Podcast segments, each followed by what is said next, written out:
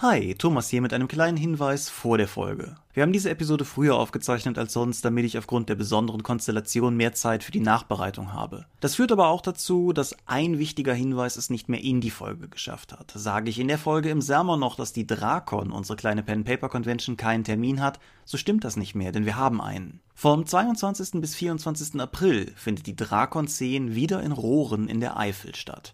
Die Drakon ist eine kleine und sympathische Pen-Paper-Convention, die die Dorp gemeinsam mit dem Condra e.V. veranstaltet und die in den letzten Jahren meiner Meinung nach eigentlich immer sehr viel Spaß gebracht hat. Es sind nette Leute da, es wird viel gespielt, das Essen ist lecker, es gibt sogar begrenzte Schlafmöglichkeiten vor Ort alles in allem, denke ich, ein ganz cooles Paket. Oh, und Kaffee und Tee Flatrates, die haben wir auch. Wen das Ganze irgendwie interessiert, der kann auf der offiziellen Seite zur Con, das ist drakon.condra.de, hier einfach mal reinschauen und gucken, ob ihn da irgendetwas begeistern kann. Wir würden uns auf jeden Fall freuen, viele von euch dort vor Ort zu treffen. Wir sollten sogar beide da sein, diesmal dürfte auch Michael die Kurve wieder kriegen und allerlei anderes Dorpvolk wird mit Sicherheit auch anwesend sein. Wenn ihr also Lust habt, schaut doch einfach mal rein. Nun aber will ich nicht länger im Weg stehen und wünsche euch einfach nur noch viel Spaß mit Episode 72 des Dorpcast. Die Rollenspielszene ist eine Männerdomäne, zumindest der Statistik nach. Es gibt Frauen, doch sie sind eine klare Minderheit. Wie sich das aber für sie darstellt, das wollen wir von Ihnen selber hören. Heute in Episode 72 des Dopecast.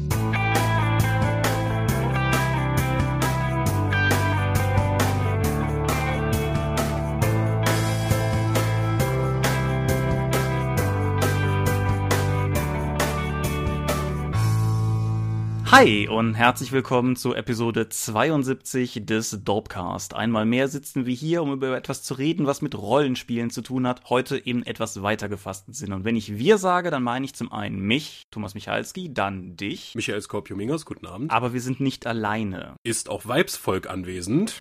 Nein, nein, nein, nein.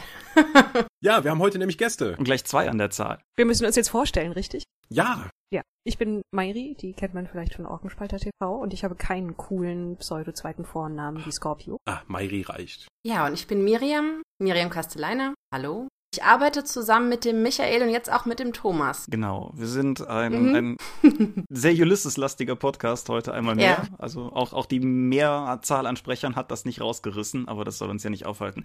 Wollt ihr beiden noch zwei, drei weitere Sätze zu euch sagen, damit die Hörer, falls sie euch nicht kennen, was natürlich sträflich wäre, eine grobe Idee haben, wer ihr seid?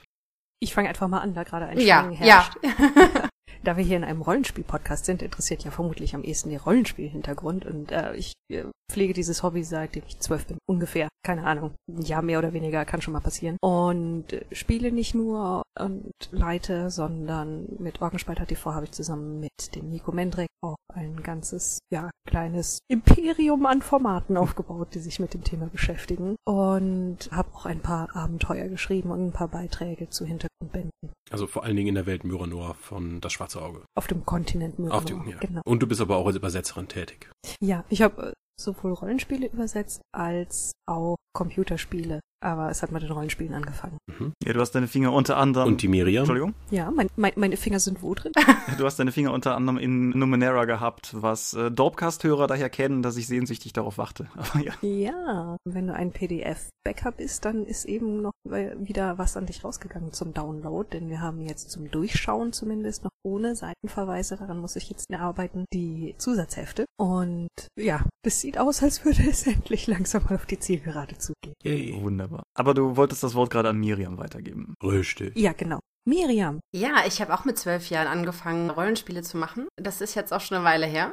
Ja, und ich bin sozusagen im analogen und im digitalen Spielebereich unterwegs gewesen, weil ich habe mal für Computerspiele getextet und bin jetzt Redakteurin im Rollenspiel, also im analogen Spielebereich. Das ist so mein Hintergrund. Du arbeitest jetzt auch für Ulysses als Redakteurin. Ja. Und du machst kein DSA. Ich, ja, ich bin, glaube ich, die Einzige, die nichts mit DSA zu tun hat, im ganzen Haus. Ja, also Wahrscheinlich. Also zumindest im Verlag. Ja. Was betreust du denn dann? Ich betreue die diversen Star Wars Rollenspiele, dann die Warhammer 40.000 Rollenspiele und Earthdawn.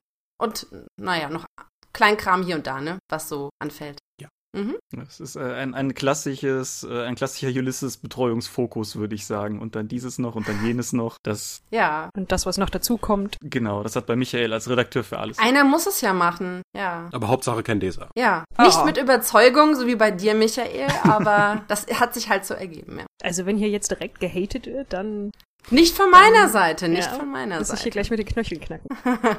Gut, derartig geistig inspiriert. Sollen wir mal zu den Medien kommen? Das finde ich Medien. klingt hervorragend. Mö- Möchtest du vorlegen, damit unsere Gäste hören, wie es geht? Gerne. Ich habe mir in den letzten Wochen mal wieder die Xbox geschnappt und immer mal wieder ein Spiel eingeworfen, das nennt sich The Force Unleashed. Yay. Das spielt im Star Wars Universum und dreht sich darum, dass Darth Vader einen geheimen Schüler hatte, der für ihn dann durchs Universum reiste, um Jedis zu töten. Und man spielt diesen Schüler. Ja, das ist so eine Art Barbie-Puppencharakter, weil in jedem Level kriegt er ein neues Outfit, was ich sehr irritierend fand. Das Spiel dreht sich da, du hast, sagen wir mal, Jedi-Kräfte auf einem Niveau, die die alte Trilogie dir nicht suggeriert hat, dafür aber jetzt richtig cool aussieht. Also das ist mehr so mit Rumfliegen und Blitze schleudern und alles geht kaputt und du hast halt, du bist halt richtig, richtig mächtig. Du hüpfst viel durch die Level, du tötest sowohl Sturmtruppen vom Imperium wie auch irgendwelche Aliens oder Rebellen. Da macht, da ist der gar nicht so wählerisch. Was kennzeichnet das Spiel? Du läufst die ganze Zeit mit dem Laserschwert rum, tötest Gegner. Es gibt eine stark verbesserungswürdige Kamera und äh, alle Bosskämpfe gegen die Jedi oder ähnlich mächtige Charaktere sind einfach furchtbar zu steuern und überhaupt nicht nachvollziehbar, was man da eigentlich genau tut. Außer wenn es wieder zu den zahlreichen Quicktime-Events kommt, die leider bei immer wiederkehrenden Gegnern wie einem ATSD, also so dem Scoutläufer, dann immer wieder exakt gleich ablaufen und meistens nur aus zwei Tasten bestehen, was nicht sonderlich fordernd ist. Dafür fetzt es halt die ganze Zeit. Es ist ein sehr actionreiches Spiel, es ist, hat eine gute Dynamik. Ja, die Kämpfe gegen die regulären Gegner sind relativ banal, aber dafür kriegt man dann schönes Machtgefühl, also nicht Macht im Sinne von Jedi-Macht, sondern dass man sehr mächtig wäre, weil man einfach jede Menge von denen umhauen kann. Und wenn man die einzelnen Cutscenes zusammenschneidet, kommt ein eigentlich wirklich guter Star Wars-Film bei raus. Ist das so? Ja. Hat das mal jemand bei YouTube gemacht? Ja, Hm? natürlich. Ja, natürlich. Also es ist nicht wirklich kanontreu. Am Ende hat man dann noch die Wahl, ob man sich jetzt auf Seiten der Rebellen schlägt oder auf Seiten des Imperiums. Und je nachdem darf man dann entweder gegen Darth Vader oder gegen den Imperator antreten und tötet einen von beiden. Also wir werden uns erinnern, das ist so nicht passiert. Aber das Ding ist sowieso weit ab von dem normalen Star Wars Kanon, weil du zum Beispiel auch der vorletzte Endkampf ist, wo du einen Sternzerstörer aus dem Himmel runterziehst mit Hilfe der Macht. Das hat bis jetzt, glaube ich, auch noch keiner geschafft. Und das ist das, was auch im Trailer damals zu sehen war, ja? Ja, das ist ein relativ unspektakulärer Kampf, weil du musst halt dann erstmal TIE Fightern ausweichen, dann kannst du dann wieder die Macht dann auf den Sternzerstörer im Hintergrund laufen lassen. Ich habe mich wahnsinnig aufgeregt, wegen der unpräzisen Kamera und Steuerung dann immer wieder einen TIE Fighter entsprechend auswählen zu können, den kaputt zu machen, damit ich in die nächste Phase kam, ohne da zwischenzeitlich von denen kaputtgeschossen zu werden. Aber naja, insgesamt ein durchaus unterhaltsames Spiel. Hat jemand von euch auch den zweiten Teil gespielt? Ist, ist, hat sich da die Kamera verbessert und die Steuerung? Äh, um ehrlich zu sein, habe ich da nicht drauf geachtet, weil die Story so doof war. Und das Spiel so schnell vorbei. Ich Okay. hab, hab den zweiten Teil. Also hab wenn du denkst, der erste wäre nicht Kanon, dann spiel mal den zweiten. Oh, ja. Ich habe da Sachen gehört, was für besondere bekannte Charaktere aus dem Star Wars-Universum da noch über die Klinge springen müssen. Können. Ja. Mein, mein einziger Kontakt mit dem Spiel war in irgendeinem unserer Schwarzwaldurlaube, als einer meiner Mitreisenden das Spiel mit hatte und irgendwie immer, wenn ich vorbeikam, er auf jeden Fall gerade dabei war, sehr theatralisch irgendwelche Dinge zu zerlegen. Aber das ist äh, keine qualifizierte Meinung. Dann würde ich sagen, lassen wir einfach mal einen unserer beiden Gäste dazwischen treten, wer von euch beiden möchte. Da wir gerade Star Wars hatten, Mairi, möchtest du direkt weitermachen? Ich habe aber, hab aber nicht Star Wars, außerdem ist Miriam doch hier eigentlich die Star Wars-Frau. Seid ihr nicht beide Star Wars irgendwie? Wir, wir, wir sind beide ein bisschen Star Wars. ich habe aber etwas, was ich vorstellen würde. Ich habe es noch nicht durch, aber trotzdem würde ich gerne darüber reden. Ich habe mir zu, zu dem Zwecke, als dass ich umgezogen bin, eine neue Wohnung habe und damit eine Badewanne, diese eingeweiht und da muss man was lesen. Und dementsprechend mir einfach mal spontan was auf meinen Kindle gesogen, was ich vorher noch nicht kannte. Und das ist ein Roman namens The Lies of Locke Lamora Mhm. der erste Band von einer Reihe, die sich Gentleman Bastards nennt. Und sie verbindet zwei Dinge, die ich sehr mag, nämlich so Conman-Geschichten, also Betrüger und Hochglanz-Reinleger-Geschichten mit Fantasy mit gutem Worldbuilding. Denn Locke Lamora ist halt so ein Hochglanz-Betrüger in einer Fantasy-Welt, die sehr schlau und sehr schick irgendwie die, es spielt größtenteils in einer Stadt, das irgendwie aufbaut, dass das ganze Wirtschaftssystem und wie die Leute funktionieren und dergleichen absolut glaubwürdig ist und hervorragend zu dem Plot passt. Und das gefällt mir alles sehr gut. Das ist übrigens auch ziemlich gut geschrieben. Ja, kann, äh, wenn, wenn jemand diese beiden Interessen teilt, dann kann ich die Lies of Locke Lamora generell nur ähm, empfehlen. Das war das Wort, nach dem ich gesucht habe. Ein, eine klassische Aussage von mir zu Büchern trifft auch hierzu. Ich hab's hier liegen, aber ich hab's noch nicht gelesen. Das Okay, ist mir halt, tu, tu ruhig mal, liest sich auch gut weg. Ist ein sehr, sehr angenehmer, augenzwinkernder Stil von Scott Lynch, das Buch. Wenn du auch mal so eine länger eine Badewanne einweihen musst oder sowas, dann Ah. greif mal danach. ich fürchte, ich habe mit meinem letzten Umzug meine Badewanne zurückgelassen. Dementsprechend äh, unter der Dusche lesen ist uncool. Nein.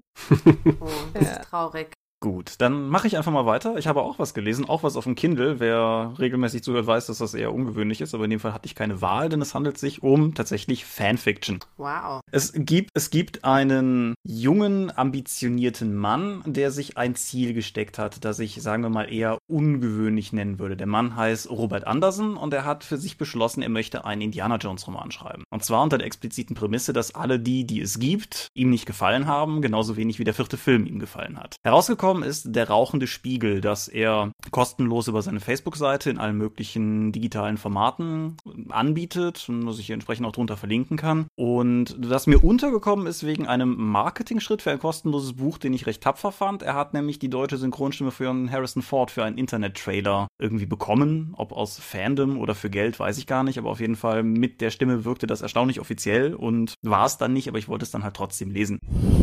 Ich fand das Buch aus mehrerlei Hinsicht interessant. Zum einen, weil es sich wirklich gut las. Also da, es ist nicht das erste Mal, dass ich irgendwie auf gute Fanfiction stoße, aber es ist halt auch nicht das erste Mal, dass es, oder das wäre nicht das erste Mal gewesen, dass es schrecklich gewesen wäre. Aber nein, es hat mir, hat mir eigentlich ziemlich gut gefallen. Was ich aber vor allen Dingen interessant fand, das schreibt er auch so ein bisschen im, im Vorwort und auf der Webseite und das, das merkt man halt auch. Er ist halt hingegangen, gerade auch scheinbar nach dem vierten Film und hat sich gefragt, was macht Indiana Jones zu Indiana Jones und hat versucht, so die Kernelemente so ein bisschen rauszuziehen. Und wenn jetzt Leute über The Force Awakens sagen, dass der Film mehr oder weniger ein Plagiat von Episode 4 wäre, haben wir schon drüber gesprochen, sehe ich anders, aber auch egal. Dieses Buch hat so einen ähnlichen Faktor, weil man ein unglaublich starkes, so ein bisschen kenne ich das schon, Gefühl hat, wenn man es liest. Ich will jetzt nicht zu sehr in verschiedene Details gehen, weil das halt Elemente spoilern würde, aber ich sage einfach mal, das Finale dieses Buches ist eine ziemlich beeindruckende Kreuzung aus Elementen des Finales von dem dritten und dem ersten Film. Okay. Was woher kommt, wie gesagt, aus Spoilergründen nicht. Aber es ist halt dennoch gut geschrieben, es hat ein paar echt nette Ideen drin. Sprachlich hätte es mutmaßlich einen Verlagslektor vertragen können, weil er so ein paar Manierismen hat, die man meiner Meinung nach hätte rausschleifen können, aber das ist natürlich auch immer schnell Geschmackssache. Kurzum, es ist ein, ein cooler und durchaus den Filmen nicht unrecht tuender, lustiger Abenteuerroman, den man halt für umsonst haben kann. Und was will man sich da beklagen? Okay, du verlinkst das nachher hier drunter, richtig? Ja, natürlich. Gut. Du, du klingst neugierig. Äh, ja. Gut, dann ja, nein, er wird auf jeden Fall unter der Folge verlinkt sein. Miriam. Ja, da bin ich zu guter Letzt dran. Ich habe mir vor einigen Wochen endlich mal einen Xbox-Controller für meinen PC geleistet und habe dann mir gedacht, ich könnte dann dementsprechend auch mal einen äh, Jump'n'Run ausprobieren. Und bin da bei einem Spiel gelandet, was schon ein bisschen älter ist, aber was in meinem Steam-Account schon sehr sehnsüchtig auf mich gewartet hat. Das nennt sich Thomas Was Alone. Ich weiß nicht, ob ihr das kennt oder ob ihr das vielleicht schon mal gespielt habt. Thomas? Vom Namen her. Ja, Naja. Ich fand den Titel schon immer sehr interessant. Und das Spiel ist ein sehr minimalistisch gehaltenes Jump'n'Run, in dem man tatsächlich anfänglich ein, ich glaube, ein Quadrat spielt und später kommen noch andere Formen hinzu, nämlich ein langes Rechteck, ein ja ein, ein Kreis und andere Formen. Und äh, die haben alle verschiedene äh, Fähigkeiten und Funktionen. Und das Schöne an der Geschichte ist, dass ein Sprecher, der mit einem sehr schönen britischen Akzent das Ganze vorträgt, eine wirklich tolle Geschichte erzählt und es schafft diesen Charakteren, die eigentlich nur so einfache Formen sind, Leben einzuhauchen. Also die heißen dann auch John und Claire und Thomas und ne? Und der baut Beziehungen, der baut Beziehungen zwischen denen auf, wie die sich gegenseitig helfen. Und der eine kann zum Beispiel als Trampolin dienen, der andere kann weit springen, der andere ist sehr klein und braucht mehr Hilfe von den anderen. Und man muss eben so eine Mischung aus Rätsel lösen, das heißt, man muss mit den verschiedenen Formen auch Brücken bauen oder irgendwie sich, also so kleine Treppenstufen, damit die anderen dann drüber hinweg springen können. Und das ist, das macht total viel Spaß, weil man diese Rätsel eben lösen muss und diese Geschichte so warmherzig erzählt wird und man sich für Charaktere, die eigentlich durch nichts wirklich in Erscheinung treten, so begeistern kann und allein die Narrative im Hintergrund das Ganze zum echt schönen Spiel macht. Und deswegen, das kann ich nur empfehlen für jemand, der so ein bisschen so ein, es ist ein perfektes Spiel für einen Feierabend, weil das, die Rätsel sind nicht zu schwer, sondern sie sind gerade anspruchsvoll genug, dass sie nicht langweilig sind, aber nicht, dass man dann jetzt äh, tagelang irgendwie da knobeln muss. Und die Sprunganlagen sind auch ein bisschen herausfordernd, aber nicht so, dass man jetzt irgendwie total verzweifelt und den Controller in die Ecke schmeißt. Und deswegen ist es eigentlich ein perfektes Spiel, um einfach mal sich abends ein bisschen geistig zu entspannen. Und Claire ist jetzt das Rechteck oder das Quadrat oder? Claire ist, ist, ist, ist etwas klein und fülliger und äh, ihre Fähigkeit ist, sie kann in Wasser schwimmen. Das können die anderen nicht. Wenn ich mich jetzt nicht täusche. Und die anderen können dann auf sie draufspringen, um über Wasser zu kommen. Okay. Ja, ich hoffe, ich krieg das jetzt, ich habe das jetzt nicht total falsch dargestellt, aber die haben alle ihre eigenen äh, Charaktere auch und ihre eigenen Eigenschaften und ähm, das ist wirklich spannend zu entdecken innerhalb des Spiels. Ja, Es klingt auf eine großartige Art und Weise bescheuert. Ja, wir setzen auf jeden Fall auch einen Link drunter und ich kann auch nur jedem raten, zumindest mal alleine sich auf Steam oder dem Shop seiner Wahl ein, ein Video dazu anzugucken, weil das, das hat einen sehr eigenen Stil, das stimmt. Ja. Ja, es gibt, soweit ich weiß, eine Apple-Version für diejenigen, die wie ich da ein wenig äh, eingegrenzt sind, den Dingen, die bei ihnen laufen oder nicht. Und ja, ich hoffe, dass ich nie Teil einer sozialen Gruppe sein werde, wo mein Alleinstellungsmerkmal ist, dass ich auf dem Wasser treibe und Leute auf mich draufspringen können. ja. Man könnte jetzt noch äh, zum übergreifend dann dafür darüber nachdenken, warum die Frau diese Rolle irgendwie zugeschustert bekommen hat, aber das würde jetzt auch zu weit führen. Oder auch nicht, es führt uns auch eigentlich fast genau zum Thema hin. Aber Ja, ja, vielleicht äh, beginnen wir nicht die thematische Betrachtung anhand eines Videospiels, das nur eine von uns gespielt hat. nein. Ja, nein, um, um vielleicht zum Thema hinzuleiten, es sei denn, einer von euch dreien hat noch irgendwas, was er reinwerfen möchte. Nein. Um zum Thema hinzuleiten. Wie gesagt, wir haben schon mal eine Folge zum Thema Emanzipation und Frauenrollen und dergleichen mehr gemacht. Damals in so einem Doppelanlass anlässlich von Feminist Frequency auf der einen Seite und Emma Watsons He for She Initiative auf der anderen Seite. Das fiel irgendwie so in eine Woche und dann wollten wir vor dem eigentlichen Thema einer Folge darüber reden und dann hat das nicht geklappt, weil wir so lange darüber geredet haben, dass das für sich eine Folge geworden ist. Damals hat man uns ein wenig vorgeworfen, dass das eine gute Folge gewesen wäre, aber schon ein bisschen komisch wäre, wenn zwei weiße Typen Mitte 30 sich über die Minderheitenprobleme einer Gruppe unterhalten, der sie nicht zugehören. Und dann haben wir uns gedacht, diesmal machen wir es besser und holen uns Frauen an Bord. Und was den Minderheitenaspekt betrifft, haben wir im Vorfeld dieser Folge versucht, Zahlen zu kriegen. Und jeder, der mal versucht hat, sich mit, also mal versucht hat, sich empirisch der Rollenspielszene in Deutschland zu nähern, weiß, dass die Sachlage dürr ist. Ich denke, was man mit Fug und Recht sagen kann, ist, dass Männer, die den dominanten Anteil in der Rollenspielszene innehaben, wobei es etwas milder ausfällt, wenn man sich LARP-Umfragen anschaut und etwas krasser ausfällt, wenn man sich Pen-Paper-Umfragen anschaut. Wir haben, um bei der Hausmarke zu bleiben, die große DSA-Umfrage von 2012 nochmal rausgekramt. Da waren 89 Prozent der Teilnehmer männlich. 89. Wow, das Es gibt auch noch die, sehr hoch. ja, die Teilzeithelden-Umfrage vor kurzem, die hatte, die ging davon aus, dass 14 Prozent der Leserschaft, die an der Umfrage teilgenommen haben im Jahr 2014, waren Weib 13,2 Prozent. Es gibt eine empirische Hm. Übersicht auf jugendszenen.com. Dort wird geschätzt, dass etwa 80 bis 90 Prozent der Szene männlich sind, wobei ich diese Zahl mit Vorsicht genießen würde, weil da gibt es einen Satz, den ich Michael eben schon mal vorgelesen habe. Die empirische Betrachtung beginnt nämlich mit, die deutsche Szene umfasst etwa 500.000 aktive Spieler, wobei die Zahlen je nach Schätzung zwischen 150.000 und 650.000 schwanken. Wenn da- O- Okay. Ja, wenn- ich wenn ich finde es übrigens großartig, dass das eine Jugendszene ist. Ich fühle mich direkt jünger. Ja, wir, wir alle. Wir, wir können heute uns dann nochmal ausleben. Aber genau. Und das Einzige, was ich im Laubbereich als verlässliche Quelle habe, ist der Laubzensus von 2014. Bei dem sieht es halt, wie gesagt, deutlich besser aus in der Laubszene dieser Umfrage in Deutschland. Das war eine internationale Umfrage, aber die Ergebnisse lassen sich nach Land filtern. In Deutschland waren es bei der Umfrage 63,7 Prozent männlich und 34,8 Prozent weiblich, wobei sich die fehlenden Prozent dann auf, ich möchte lieber nicht antworten, verlaufen. Mhm. So, in der, und dann sind wir dann auch endlich an dem Punkt, wo ihr auch wieder was sagen könnt, in der Umfrage, was wir dieses Jahr im Dorpcast so machen sollen, letztes Jahr, Ende letzten Jahres, hat ein Hörer gesagt, wir sollen doch mal mit Frauen darüber reden, wie sie in der Szene unterdrückt werden. Das fand ich hoffentlich unzutreffend. hoffentlich Das ist ja ein klarer Auftrag. Genau. Und ja, dann erzählt doch mal, wie werdet ihr denn unterdrückt? Oder, oder um es äh, weniger provokant zu formulieren, wie ist es denn so als offensichtliche Minderheit in der Rollenspielszene? Und empfindet ihr das überhaupt als Minderheit oder sind in diesen ganzen Umfragen die, die Frauen einfach nur nicht repräsentiert und oder machen Frauen in der Rollenspielszene nicht an solchen Umfragen mit? Und sind das jetzt schon genug Fragen oder sollen wir es noch konfuser gestalten? Bitte. Bitte, noch ein paar Fragen. Noch Ja. fünf Fragen und dann versuchen wir willkürlich irgendwie eine zu beantworten. Gleichzeitig am besten. Ja. Und ohne zu sagen, welche. Ja. Ja, ich glaube, Miriam hat wie ich die Erfahrung gemacht, dass in jeder Rollenspielgruppe, die sie war, mindestens eine Frau war. Mhm. Und Das ähm, ist schon mal, das ist schon mal eine Voraussetzung, wenn man selbst daran teilnimmt. Da hast du ja, recht. genau.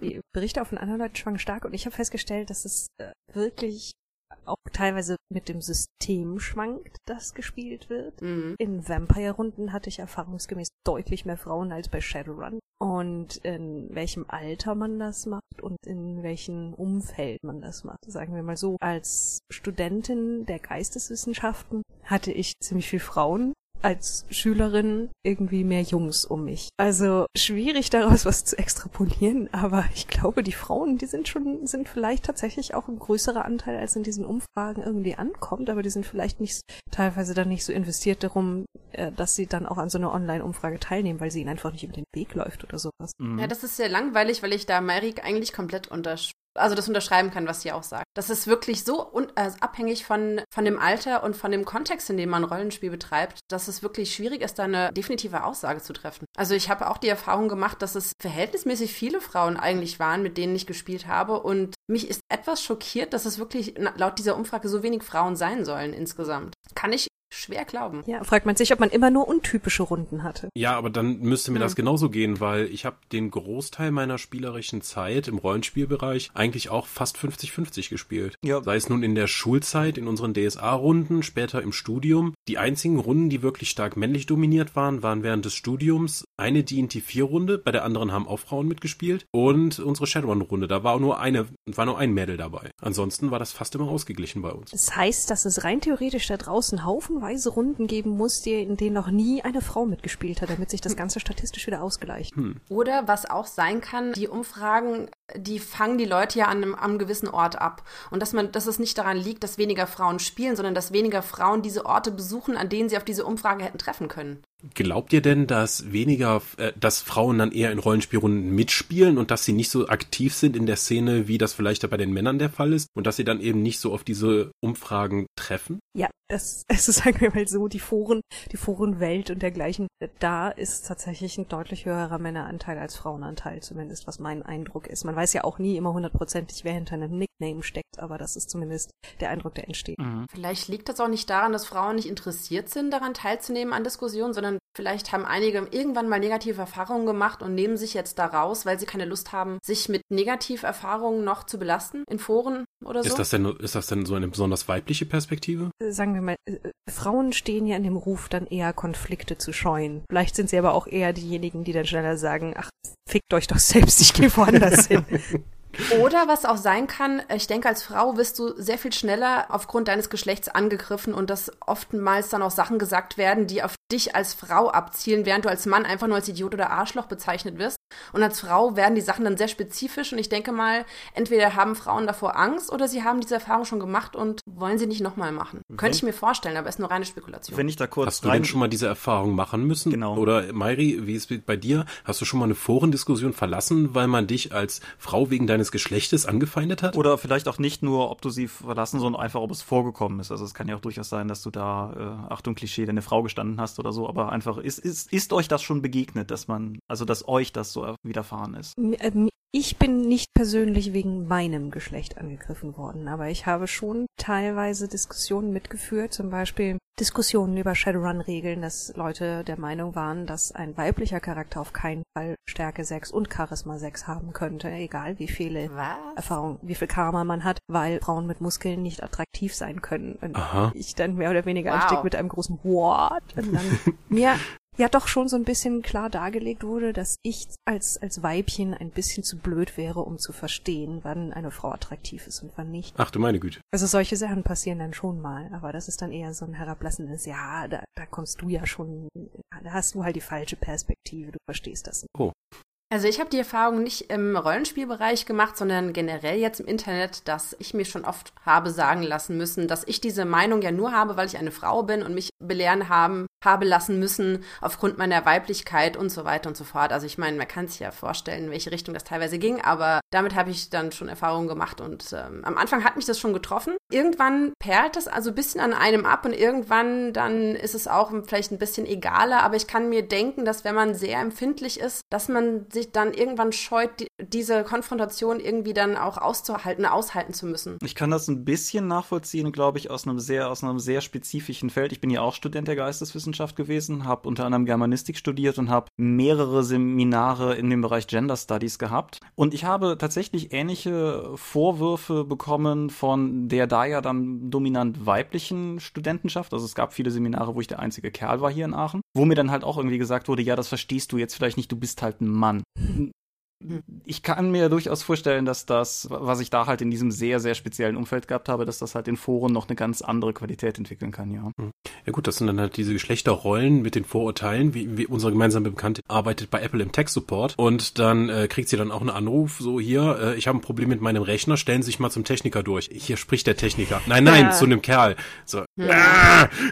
Das ist so eine komplette Erfahrung so aus ihrem Leben, aus dem normalen Berufsalltag, was ich auch schwer nachvollziehbar finde. Hat man euch schon mal eine gewisse Kompetenz in Sachen Rollenspiel, also jetzt hier speziell im Rollenspielbereich oder auch vorher in euren Videospielerfahrungen abgesprochen, weil ihr Frauen seid? In der Videospielerfahrung, ähm, dazu muss man sagen, ich habe zweieinhalb Jahre bei Computec Media gearbeitet, die unter anderem halt die PC Games und die Buff draus bringen. Da habe ich den, den, die Erfahrung gemacht, dass teilweise so dieses, klar kann die das nicht, lass man Mann ran. Zum Beispiel haben wir mal eine Review gemacht für die PC Games Hardware von einer Flugdrohne, die sich steuerte über das Sechsachsen-Kippsystem in einem Smartphone. Ihr könnt euch vorstellen, wie kacke das ist, damit eine Drohne bei Wind zu steuern. Das klingt nach einer total guten Idee. Ja, das, das, das ging auch nicht gut. Ich habe also versucht, das Ding zu steuern und es hat nicht so super funktioniert. Und dann, äh, das war voll mit Kommentaren drunter, hätte man das mal einen Mann machen lassen. Wow. Solche Sachen. und andersrum dann dieses, ja, die, die ersetzt doch Kompetenz nur durch Brüste. Also gesagt wird, die hat doch eh keine Ahnung. Und ihr, ihr, ihre Videos oder sonst irgendetwas von ihr gucken sich die Leute doch eh nur an, weil, ja, Titten halt, ne? Und das ist aber halt eben auch, sag ich mal, eine demografische Zielgruppe Gruppe, unter der das verbreiteter ist, statistisch gesehen. Mhm. Nämlich? Also die, die, die, on, die Internetaufpräsenz von diesen Seiten, für die ich dann gearbeitet habe, richtete sich an junge Männer. Hm, ja.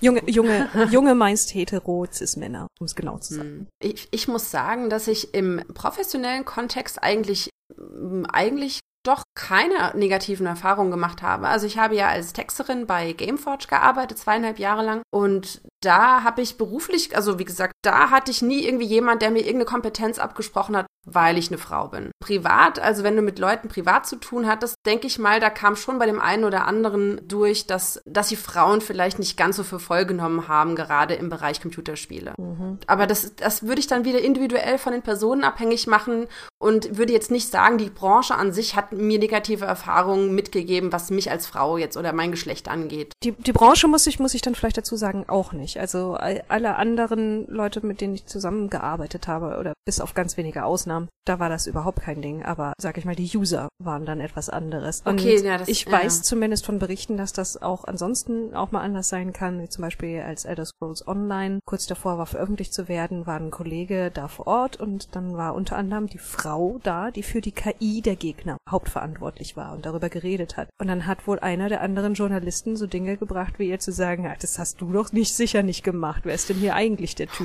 Typ, oh der das tut? Also solche gibt's dann doch schon immer. Gerade halt eben auch, sagen wir mal, der deutsche Computerspieljournalismus, äh, der eher altmodische, der ist ja schon ein bisschen anders, aber in den USA sind das dann halt auch eher so Dude Bros, um da mal mm. einen fiesen Vorurteilbegriff zu benutzen. Also das bedeutet ja, man muss einen Unterschied machen zwischen den Leuten, die in der Branche selbst arbeiten und den Leuten, die diese Produkte konsumieren. Da ist nochmal ein ganz äh, großer qualitativer Unterschied, würde ich sagen. Um, ja. Weil, äh, um das ja. geht jetzt aber vor allen Dingen um die Videospielbranche, weil in der mhm. Rollenspielbranche, ja, ich meine, ja, wenn du es in der, wenn du es in der Rollenspielbranche tatsächlich schaffst, als Macher oder so etwas sowas äh, zu diskutieren, da bist du ja komplett unten durch, weil wir reden hier über ein paar Dutzend Leute. Mhm. Und wenn du es dir da irgendwie verkackst, dann hast du es direkt mit ganz vielen Leuten direkt verkackt. Was mich aber dennoch noch zu der, zu dem User-Aspekt interessieren würde, habt ihr unterschiedliche Erfahrungen gemacht? Ich weiß jetzt nicht, ob ihr für die, für die Videospielsachen beispielsweise auch mal auf einer Convention, auf einer Messe oder so gewesen seid. Mhm. Aber bei der Rollenspielszene halt auch, habt ihr das Gefühl, dass der direkte Kontakt von Mensch zu Mensch sich unterscheidet von dem Kontakt online? Ja, ganz extrem. Wenn du in echt vor den Leuten stehst, dann äh, sagt dir das keiner ins Gesicht. So ein Kram. Ich habe da interessante Erfahrungen gemacht und zwar, ich habe letztes Jahr auf der Gamescom gearbeitet. Ich habe an einem Stand ein Spiel erklärt erklärt. Und das habe ich dann mehrere Stunden am Tag gemacht. Also wir hatten keine ich möchte es jetzt nicht abfällig sagen, aber es, es ist ja leider so, dass viele Firmen halt diese bekannten Booth Babes einstellen und die sehen halt gut aus und die können halt nicht viel zum Spiel sagen und wir hatten halt Leute, die wirklich das Spiel erklären konnten. Und ich habe dann vielen Leuten das Spiel erklärt und auch ein bisschen Taktik und so weiter. Und ich habe wirklich das Gefühl gehabt, dass einige Leute sich von mir einige Sachen nicht haben erklären lassen wollen und mir auch nicht zugehört haben, weil sie davon ausgingen, dass ich als Frau von diesem taktischen Spiel und vor den Fähigkeiten der Helden ja gar keine Ahnung haben kann. Und ich habe wirklich auch gemerkt, dass sie mir den Rücken so ein bisschen zugedreht haben und wirklich dann auch keine, keine Tipps mehr annehmen wollten. Also das ist mir schon, schon sehr stark aufgefallen. Wow. Das war nicht bei allen Leuten so, aber einige, und ich äh, muss interessanterweise sagen, dass gerade Jungs, die so etwa acht bis zehn Jahre alt sind, total, also ich habe ich hab die echt falsch eingeschätzt. Ich dachte mir, dass so in dem Alter, dass die so ein bisschen anti drauf sind und sich von der Frau nichts sagen lassen. Das war meine klischeehafte Vorstellung. Und die waren die dankbarsten überhaupt. Die haben mir zugehört, die waren höflich, die haben sich hinterher nochmal bedankt für das Coaching und so. Und ich habe da wirklich auch interessante Erfahrungen gemacht, die ich vorher vielleicht irgendwie falsch eingeschätzt hätte. Okay, jetzt muss ich aber mal ja. fragen, was für, für was für ein Spiel du dann da warst. Das war für Ox Must Die Unchained. Okay. Und da ging es halt darum, die einzelnen Helden halt zu kennen mhm. und was für Fähigkeiten und so weiter und die Leute ein bisschen zu coachen, wie sie das gegnerische Team äh, ne, angreifen, Fallen stellen und so weiter. Es ist und, auf jeden ähm, Fall kein klassisches Mädchenspiel vom Titel her. Ne? Das, äh ja, apropos Mädchenspiele, wie reagiert denn eure Umfeld da drauf, wenn ihr jetzt sagt, hier, ich gehe jetzt Shadowrun spielen, ich spiele da einen Ork, das ist voll geil, ich baller die Leute weg und anstatt jetzt irgendwie, wenn Leute, oder haben Leute dann so die Erwartungshaltung, wie, spielst du nicht Vampire oder so, so einen schönen Vampir und schreibst dann Gedichte oder so ein Kram?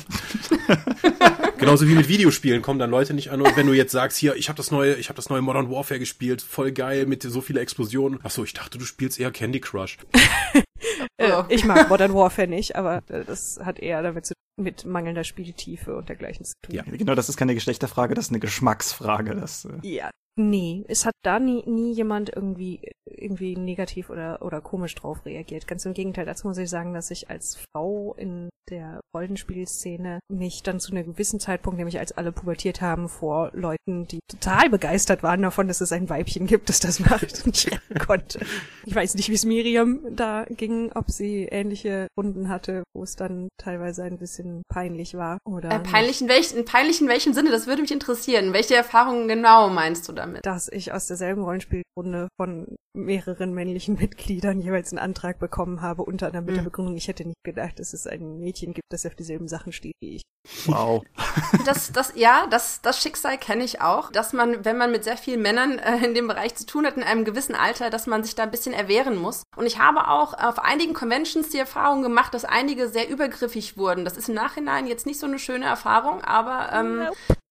Ja, ähm, oh, möchtest du eine Massage? Nee, eigentlich nicht. Und dann fangen sie an, den Rücken zu massieren. Und ich war wirklich, ich war vielleicht irgendwas zwischen ja, und ich war irgendwas zwischen 14 und 17 und ich war noch nicht so gestärkt in meiner Persönlichkeit. Heutzutage würde ich sagen, ey, Alter, nimm mal deine Flossen weg. Und jetzt damals habe ich einfach nichts gesagt. Ich wollte keinen Ärger, ich wollte, ich wollte keinen Konflikt heraufbeschwören und es war ja nur eine Massage. Aber heutzutage denke ich mir, das war schon arg übergriffig und eigentlich ziemlich daneben. Und so Sachen sind dann, ich denke mal, dass die wahrscheinlich einigen Frauen passiert sind schon. Ja, also ich, hab's äh, auch von, von anderen Kolleginnen, die Promorunden oder sowas spielt, auch gehört, dass es, da hängt sie dann aber auch davon davon ab, in welcher Szene man sich bewegt. Und sie hat zum Beispiel in einem, in einem Tabletop, das in dem Ruf steht, vor allen Dingen alte Männer anzuziehen, mitgespielt. Und das war wohl auch nicht so toll in dem Sinne von äh, ungewünschter Körperkontakt oder blöde Witze über Körperteile. Ja. Also im Tabletop-Szene ist es ja noch viel krasser als jetzt in der Rollenspielszene. Ja. Und ich weiß auch von Tabletop spielenden Frauen, die eigentlich dann nur in einem Heimkreis mit, mit Leuten, denen sie wirklich vertrauen, zocken und dann auch sehr gerne zocken, aber sich weigern, irgendwie rauszugehen, weil sie einfach die Kommentare nicht abkriegen können. Ich glaube, die Tabletop-Szene ist dann noch viel krasser drauf als die Rollenspieler. Ja. Vor allen Dingen, ich glaube, es ja. liegt daran, weil es A kompetitiver ist, da ist einfach mehr Testosteron in der Luft. Und zum anderen, äh, ich habe ja mal dieses, diesen Satz gesagt, von wegen, äh, im Tabletop-Bereich landen die Leute, die beim Rollenspiel wegen sozialer Inkompatibilität ausgesondert wurden. Oh. Das würde ich heute nicht mehr so sagen, aber. Aber du hast wiederholt. Ja, ich habe es wiederholt und es, es war auch während in Aachen haben, musste ich einige Tabletopper kennenlernen, auf die das komplett zugetroffen hat. Also die, mhm. da, sind wirklich Leute aus Rollenspielrunden rausgeflogen und die hast du dann nur noch im Games Workshop Laden gesehen, weil das die einzigen Leute waren, die sich mit denen abgeben wollten. Wobei ich auf einer Aachener Pen Paper Con, glaube ich, meinen bisherigen Tiefpunkt, was männliche Übergriffigkeit gegenüber Frauen betrifft, hatte. Also ich war nie Zeuge von, von was Körperlichem, wie das, was ihr beschrieben habt. Aber ich hatte halt eine Runde, ich weiß nicht, ob wir die im Dropcast schon mal erwähnt haben, wo ein mir ansonsten unbekannter Spieler in einer Star Wars Runde, die ich geleitet habe, während ich gerade nicht mit ihm interagierte, versuchte eine einfach nur neben ihm am Tisch sitzende Frau dazu zu überreden, nach der Rollenspielrunde doch mit ihm Strip Poker spielen zu gehen. Das war auf so vielen Ebenen so creepy. Das ist aber auch tatsächlich eine der unangenehmsten Gestalten der deutschen Rollenspielszene gewesen. Ah, ist das der, von dem wir schon mal geredet haben, den wir namentlich jetzt nicht nennen möchten? Du, das kann sein. Das ist eine sehr generische Aussage, die du gerade triffst. Weil viele darunter fallen, meinst du? Oh Gott. Es ist, es, Entschuldigung, ich wollte dich nicht unterbrechen. es, ist, es gibt so zwei, drei Gestalten, auf die das möglicherweise zutreffen könnte, aber wir können ja nachher, wenn die Aufnahme gestoppt ist, nochmal kurz drüber reden, wen ich gemeint habe. Aber ja, das, das fand ich halt schon, das hat mich damals auch ehrlich gesagt ein bisschen überrumpelt. Das ist jetzt halt auch schon diverseste Jahre her. Aber das war halt auch eine Situation, auf die ich halt auch als Spielleiter dieser Runde, der ich ja mit dieser Interaktion von den beiden erstmal eigentlich nichts zu tun hatte, wo ich einfach gar nicht für gewappnet war, dass Leute sowas machen. Weil halt auch relativ schnell recht offensichtlich war, dass die Frau kein Interesse hatte. Aber er da halt trotzdem relativ viel, relativ viel Penetranz dran gelegt hat, das trotzdem irgendwie doch noch in die Wege zu leiten. Hat nicht geklappt, zum Glück. Aber trotzdem. Wie, wie kommt es nur, dass er keine Lust auf Strip-Poker mit einem vollkommen fremden Typen hatte? Ja, komisch, ne? Ja. Aber ich würde noch mal dazu sagen, zu dem gewisse Szenen oder gewisse Leute sind äh, anders als andere Leute. Ich glaube, dass es auch damit zusammenhängt, wie die sozialisiert werden in dem Hobby. Ich denke mal, wenn man von klein auf, sag ich mal, von vielleicht 12, 13, 14 an in, in einer Runde spielt, in der Frauen dabei sind oder später auch mit Frauen Kontakt hat, ist man ein anderer Rollenspieler. Also ich muss leider sagen, ich habe damals angefangen in der Runde meines Bruders und da war das alles sehr schön und nett. Später habe ich noch mal versucht, mit meinem Bruder in seiner Runde zu spielen und das hat gar nicht funktioniert, weil also ich, ich, das ist jetzt fies, das zu sagen, aber das ist so eine typische Altherrenrunde gewesen.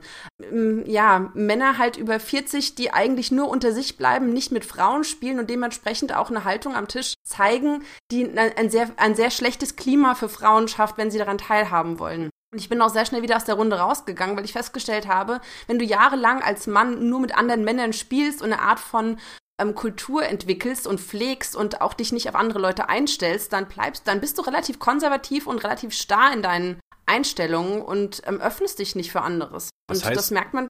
Das Ja, heißt, ja. du würdest den Leuten empfehlen, auch schon mal, wenn du dann nur so eine Fips Asmussen-Runde hast, dass du dann sozusagen dann auf Conventions gehst, um überhaupt mal mit Weibsvolk spielen zu können, um dann eben deinen Hor- Horizont zu erweitern und nicht völlig zu verrohen. Ja, aber kann auch dann an den Leuten an sich liegen. Ich meine, kann auch sein, dass sich sehr konservative Leute zusammenfinden und dann eben halt auch so eine Dynamik sich entwickelt. Ich, ich steck da auch nicht drin, aber ich würde das nicht generell über Rollenspieler sagen, auch nicht eines gewissen Alters, aber diese Altherrenrunden sind mir bekannt und es gibt da auch gewisse alljährliche Veranstaltungen hier in der Nähe, wo sich diese Männer dann immer treffen und dann wird dann ein Zelt aufgebaut und dann wird irgendwie getrunken und gespielt und die Frauen sind zu Hause mit den Kindern und es ist so ein, wie so ein, yay, die Männer machen mal einen Ausflug und das äh, ist statt, dass sie sich einfach nur besaufen Musik hören, machen die halt Rollenspiel. Das ist jetzt gemein, das so zu sagen, aber ja, das ist dann auch ein gewisses, eine gewisse Geisteshaltung, die da so, ja, ich meine, da warte ich auch irgendwie das dann besser, wenn leider Frauen nicht das viel. machen würden? Nee, aber ich, nee, ich, ich wollte doch jetzt gar nicht sagen, dass das ein Männerding ist, aber irgendwie spezifisch für diese, für diese Runde, dass eben gesagt wird, hey, ja, hier, und die Frauen lassen wir zu Hause und dass das Ganze irgendwie so, so exklusiv ist. Also selbst wenn ich jetzt sage, hey, will ich da jetzt mitmachen, glaube ich, würden sie sagen, ja, okay, aber so richtig okay wäre es, glaube ich, nicht. Also ich bin da mal so vorbeigeschaut, hab da mal so vorbeigeschaut und hab mich da nicht so wirklich willkommen gefühlt. Und dann bin ich dann auch irgendwie wieder schnell weggegangen. Aber würdest du und in Verlängerung würdet ihr sagen, wenn ich das jetzt so höre, was du sagst, würdest du sagen, Frauen spielen anders als Männer? Da kann man auch wieder nur sagen, die, statistisch gesehen ein großer Anteil vielleicht. Ja gut, aber Ah, es, es gibt halt so ein paar Klischees, die durchaus ein, ein Körnchen Wahrheit enthalten, wie die total gut aussehende Hexe, die ihre Wutanfälle hat, aber trotzdem irgendwie alle beherrscht und alle bezirzt. Es gibt halt äh, Wunscherfüllungscharaktere aller Art und es gibt ein paar, die sind halt für ein Geschlecht prägend, obwohl ich auch mehrere Männer getroffen habe, die exakt denselben Klischeetyp der Hexe, die alle bezirzt gespielt haben. mhm. Ah, ah. Das war die gleiche Runde wie mit dem Star Wars Fummelding. Django der Coyote. ah, da, du, du reißt Wunden auf. Es, ja, es tut mir leid. Es ist aber schön zu wissen, dass das, dass das nicht nur ich angetroffen habe, solche Phänomene, sondern dass das verbreitet ist. Erfahrungsgemäß, die, die Spieler, die zum Beispiel sehr viel Wert legen auf, auf so sozialen und die Laberaspekte des Spiels, sind oft Frauen, kann aber genauso andersrum sein. Es ist nur sozusagen, sag ich mal, eine statistische Neigung dazu. Aber und ich, ich möchte das mal, ich würde das un unterstützen und ich kann ja auch sagen, woran das liegt. Ich denke, Frauen wird von klein auf nicht generell, aber eher gesagt, dass es nicht okay ist, sich körperlich mit anderen Menschen auseinanderzusetzen. Also es wird ja oft gesagt, wenn du dich als kleines Mädchen irgendwie mit jemandem prügelst oder so, dann heißt das, als Mädchen machst du das nicht. Und als Frau fällt es dir auch unheimlich schwer, wenn dich jemand körperlich angreift, dich zu wehren, weil du das nicht automatisch dich versuchst zu wehren oder dich körperlich mit jemandem auseinanderzusetzen. Und es ist für Frauen generell ein bisschen schwerer, sich da reinzuversetzen vielleicht. Und deswegen neigen sie vielleicht dann auch dazu, eher gesellschaftliche Charaktere zu spielen als körperliche oder körperliche Gewalt ausübende Charaktere. Meinst du, das ist jetzt so ein kulturelles Dogma dann für sie, dass sie das dann eben die kulturelle Rolle der Frau ist eben eben nicht im physischen Auseinandersetzung, wie das Männern immer mhm. Jungs angedichtet wird, sondern eben hier, du musst mit denen quatschen und deswegen füllen sie diese Rolle, die die Kultur für sie vorgesehen hat und der sie erzogen wurden, dann auch im Rollenspiel aus, obwohl das ja eigentlich Eskapismus ist? Ja, denke ich schon. Das hat dann, ähm, glaube ich, einfach mit der, mit der Comfortzone zu tun. Ja, genau. Aber ich habe auch oft erlebt, dass dann tatsächlich nach ein bisschen Antesten auch Frauen, die so angefangen haben, dann auf einmal, und ich will jetzt aber den Charakter mit der großen Wumme spielen mhm. oder oder genau, sonst irgendetwas, genau. sondern auch einfach sich mal ausprobieren. Das ist das Coole daran. Genau. Da muss ich mal ganz kurz eine Frage stellen. Wie steht ihr eigentlich alle zu, zu Cross-Spielen? Finde ich super. Also Genderbending meinst du, oder? Genderbending, ja, oder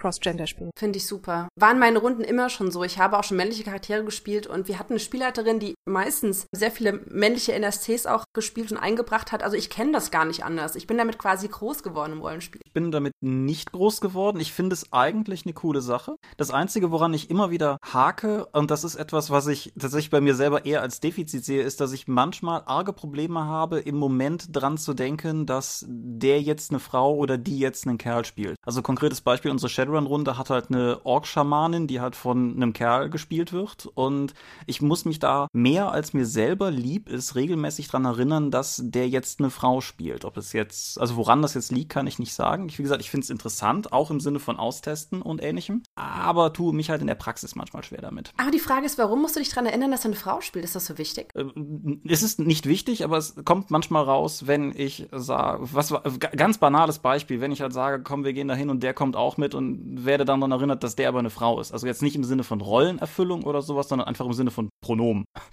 Mhm, okay dass ich es halt einfach vergesse, hm. was vielleicht dafür spricht, weil es sagt, dass es egal ist, aber andererseits auch genauso gesagt werden könnte von, ne, ich, ich sehe den Mitspieler männlich am Tisch und denke Mitspieler männlich. Weil das ist nämlich ein interessanter Punkt, den ich immer noch im Rollenspiel feststelle, dass diese Barriere immer noch nicht wirklich aufgebrochen ist. Dass du immer noch sehr starre Einstellungen, was weiblich und was männlich ist, auch wenn du zum Beispiel jetzt über Shadowrun nachdenkst, was ja in der futuristischen Welt spielt. Und selbst da hast du noch teilweise diese Rollenbilder und Rollenklischees. Und es ist dann schwer, schwer für eine Runde, sich vorzustellen, dass es in der Zukunft oder in einer anderen Welt komplett anders sein könnte. Ja, oder Fantasy-Settings mit neutralen Rassen, sage ich mal. Ich meine, die Obsidianer zum Beispiel haben doch, meine ich, kein Geschlecht, oder? Ja, die meisten haben eine männliche Geschlechterorientierung eingenommen, aber es gibt ja da auch die Geschichte in die Völker Earthstorns, wo dann eben dann beschrieben wird von dem Obsidianer, der im gelben Sommerkleid rumläuft und irgendjemand macht sich drüber lustig und dann kriegt er mal ordentlich eine gepfeffert, weil er sich einfach gesagt hat, ich sehe meine sexuelle Identität eher im weiblichen Bereich, das obwohl ich halt die ja sein, kein, kein biologisches Geschlecht haben. Aber glaubst du, dass die meisten Rollenspieler auf sowas positiv reagieren oder dass die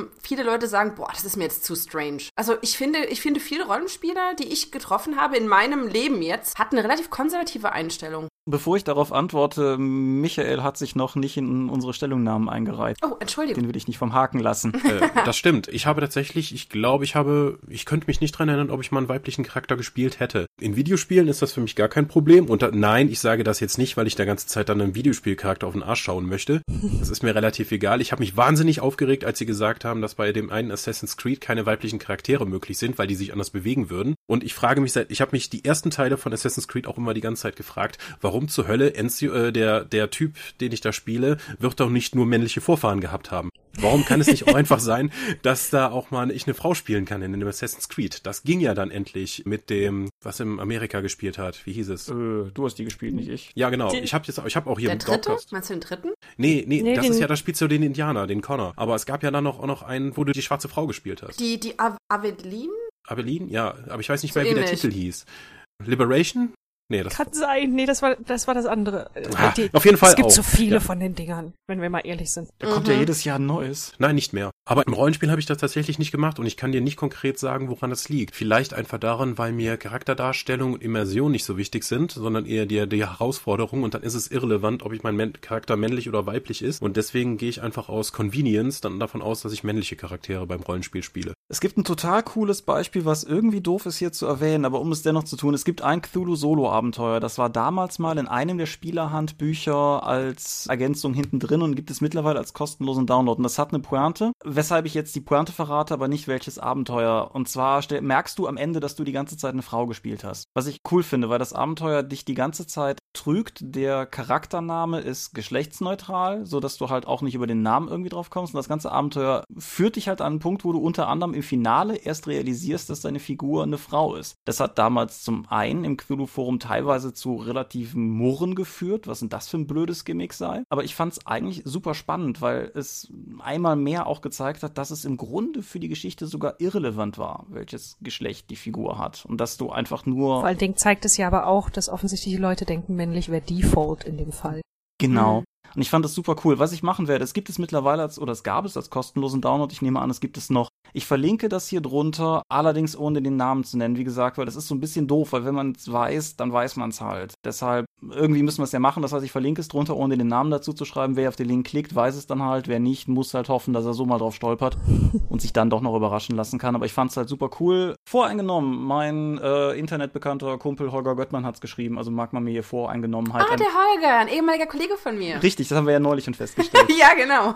Genau. Und ja, nee, ich fand's super cool. Ich empfehle es bis heute immer wieder gerne, aber wie gesagt, es ist halt ein bisschen knifflig, weil Dinge, die man aufgrund ihrer Pointe empfiehlt, mhm, ja. Aber du hast recht, männlich ist, glaube ich, der angenommene Default. Ja, weil wir kennen ja die Umfragewerte. Du möchtest dich ja weitestgehend an möglichst viele Kunden richten und dann, das ist eben dann der männliche Spieler. Beim Rollenspiel vielleicht noch. Ja, aber ich finde, man sollte auch Leute so ein bisschen herausfordern. Also, wenn man sagt, ja, die meisten wollen das, also geben wir ihnen, was sie wollen. Ich, man kann schon mal ein bisschen versuchen, die Leute zu öffnen für Neues, finde ich. Mhm. Sie, ma- manchmal wissen sie gar nicht, dass sie das eigentlich ganz toll finden könnten. Und da fand ich ganz spannend, was jetzt im Spielerhandbuch von D&D 5 steht, wo nämlich auch die Geschlechterrollen gar nicht so fix definiert sind. Du kannst einen männlichen Charakter spielen, einen weiblichen Charakter oder eben einen Charakter, der irgendwo dazwischen liegt oder sich noch nicht entschieden hat oder äh, und sexuelle Orientierung und so weiter und so fort und ob man überhaupt sich festlegen möchte, ob man biologisches Geschlecht hat oder immer so dazwischen transzendiert. Da haben die auch Beispiele für eine Elfengottheit und so weiter, aber ich glaube, in dieser Offenheit war das noch nie in einem D&D-Regelwerk drin. Das scheint aber auch gerade in Amerika so ein Ding zu sein. Die Mage 20th Anniversary Edition verzichtet auf geschlechtsspezifische Him, Her und so weiter und ersetzt sie durch boah, eigene. There und them, glaube ich, benutzen die Amerikaner. Ja, das nein. kannst du im Deutschen natürlich auch machen, aber da musst du immer mit dem Mann dann umschreiben und das finde ich immer sehr umständlich. Ich finde es auch, nein, vor allen Dingen Mage, ich müsste es jetzt nachgucken, ich kann es meinetwegen unter die Folge nochmal drunter schreiben. Mage verwendet alternative Begriffe. Also du hast, Oh, okay. du hast recht, teilweise gehen die ja, gehen die sozusagen einfach in die Pluralform zum Beispiel, um es zu vermeiden. Mage hat da was eigenes. Ich fand das total spannend, dass es drin ist. Es liest sich teilweise ein bisschen knopsig, aber da scheint es auf jeden Fall schon ein Thema zu sein. Ich glaube bei uns in Deutschland noch nicht wirklich, oder? Glaube ich nicht. Äh, Wie steht ihr denn, also DSA 4 hat es ja dieses Bin-I ganz groß gemacht, dass dann auch bei den äh, Professionen, die vorgestellt wurden, dann jede zweite dann eine weibliche Form war. Da gab es dann den Piraten und den, die Seekriegerin, die Großwildjäger und die Kopfgeldjägerin. Findet ihr das in diesem 50-50 Anteil okay, gut, nervig, too much, gewollt, zu gewollt? Wie steht ihr dazu? Ich finde das gut. Um ehrlich zu sein, habe ich das tatsächlich lange nicht gerafft. Mir ist das nicht aufgefallen. Das ist, das ist schon mal bezeichnend, ja. Weil du es weil du's voraussetzt. Also, das ist, das ist gut, dass es nicht, dass es nicht, nicht aufgefallen ist. Und das ist, ich hatte die Diskussion zum Beispiel im Rahmen von Numenera. Weil Numenera hat auch halt solche inclusive Language. Mhm. Der Spielleiter, ja, der Spielleiter, Spielleiter äh, wird immer als She bezeichnet, wenn es da genauer darum geht. Und Spieler generell auch halt mit der Entscheidung, in, in She ist He mit drin und normalerweise wird immer He gesagt, wir machen es jetzt einfach mal andersrum, weil wir halt eben alle Spieler ansprechen wollen, beziehungsweise es wird so oft He gesagt, dann ist es nur fair, wenn wir es mal andersrum machen. Und dann in der Diskussion darum, auch unter den Mitübersetzern, wie wir es im Deutschen machen, da kam dann wirklich einiges hoch, an, ah, diesen, diesen, äh, diesen Social Justice Warrior Scheiß, den brauchen wir doch nicht. Da habe ich dann aber gesagt, mir ist erstens scheißegal, was du jetzt politisch darüber denkst. Hier geht es darum, dass wir ganz ab mal davon, dass ich auch dafür bin, ähm, auch eine korrekte Übersetzung machen. Und die haben sich im Original dafür entschieden, also werden wir das nicht rückgängig machen. Naja, also ich habe das Gefühl, dass das in Deutschland tatsächlich noch hinterher ist. Mhm. Ja, das habe ich auch, das Gefühl. Das ist mir, ich habe ja sehr viele Computerspiele übersetzt und ähm, da ist mir auch bei amerikanischen Spielen aufgefallen, dass da versucht wird, ein bisschen abwechselnd durch He und She oder durch das verallgemeinernde She, da so ein bisschen so eine, eine andere Balance zu schaffen.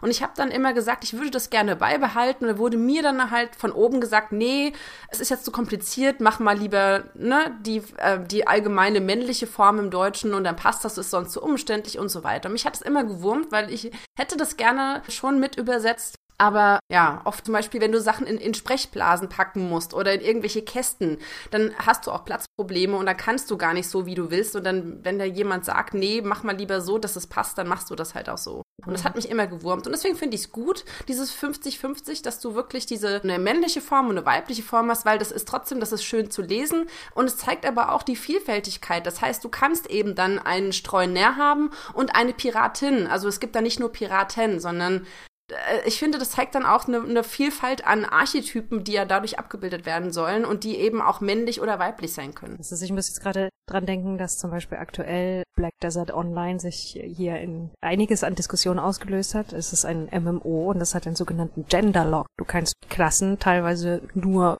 spielen, wenn du das richtige Geschlecht dafür hast. Hm. Okay. Und ist das irgendwie in dem Sinne so gemacht, damit man nicht so fixiert ist, darauf einen Mann zu spielen? Oder ist das schon so äh, nur die komischen, hier nur der, wenn du einen Koch oder so irgendwas spielst, so eine Hebamme oder keine Ahnung, spielst du eine Frau, also jetzt übertrieben, oder als Mann bist du Jäger sein und Krieger oder wie ist denn das? Eher, eher letzteres, das ist ein Spiel aus Korea, ah. muss man vielleicht dazu sagen. Ah, okay. Ja, in einer mir peripher bekannten LARP-Gruppe, die eher so aus so einem, ja, weiß ich nicht, frühen Neuzeitbereich kommt, mit was auch immer, also soldatischem Hintergrund auf jeden Fall, gab es auch einen relativ großen Zwist, den ich so halt mitbekommen habe, als sie die ersten Frauen in die Gruppe bekommen haben und denen dann versucht haben zu erklären, ja, ihr könnt ja hier irgendwie so Lazarett und sowas machen. Mhm. Und die denen halt auch gesagt haben, nee, wir werden jetzt hier nicht irgendwie nur den, den Entsatztross bilden, so wir wollen halt auch schon spielen, ne? Und das, das hat bei denen halt tatsächlich, also das, das war so eine Art politischer Umbruch bei denen. Also es gibt halt durchaus Leute, für die, also für die das auch einfach ein neuer Gedanke ist. Und das, das hat mich halt auch, ja, nachdenklich gestimmt. Das war der Grund für mich, mit Reenactment aufzuhören und mehr zu larpen. Genau das, weil ich mhm. als Frau rumgesessen habe, wenn die Jungs den ganzen Tag Spaß hatten und sich prügeln durften. Und ja, ich Kackklamotten anhatte, in denen man sich nicht bewegen kann und Langeweile. Und das war dann der Punkt, wo ich gesagt habe, ja, dann macht euren Scheiß alleine. Ich suche mir ein Hobby, in dem ich auch mit dem Schwert durch die Gegend rennen kann ich, darf. Kann ich gut verstehen. Ähm, wenn ich jetzt daran zurückdenke, wir hatten ja eben über das eine Assassin's Creed geredet. Und da spielt man eine schwarze Frau in der, in den Südstaaten Amerikas um puh, 1800 oder sowas herum. 1900, ich weiß es nicht mehr. So, ich habe mich damals, als wir darüber gesprochen haben, so darüber aufgeregt, dass eigentlich weder die Hautfarbe noch das Geschlecht des Protagonisten großartig hingestellt wurden, sondern dass das Amerika, das da porträtiert wird, eigentlich schon relativ offen war gegenüber so etwas. Wie seht ihr das, wenn ihr jetzt irgendwie so ein historisches oder ein Fantasy-Setting habt, wo dann offensichtlich dieser Sexismus oder der Rassismus der Zeit, der es damals gab, oder in dem historischen Kontext, wo das dargestellt wird, einfach ignoriert wird? Das, ähm, das hängt davon ab.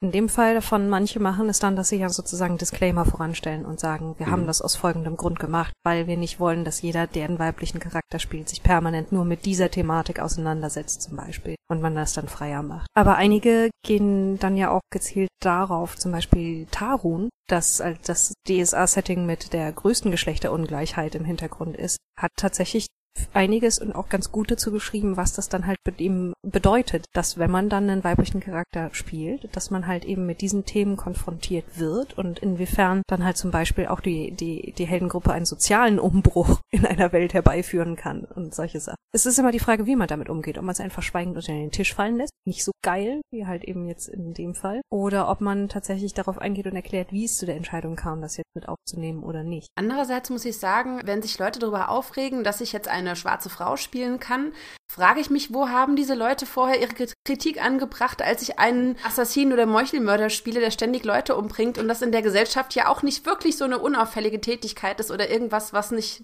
irgendwann auch Probleme hervorgerufen hätte oder würde. Ja, also ich verstehe das manchmal dann auch nicht, weshalb man den Fokus auf sowas legt, aber andere Dinge dann auch unter den Tisch kehrt. Ja, das ist die, die Mehrfachmoral im Videospielbereich.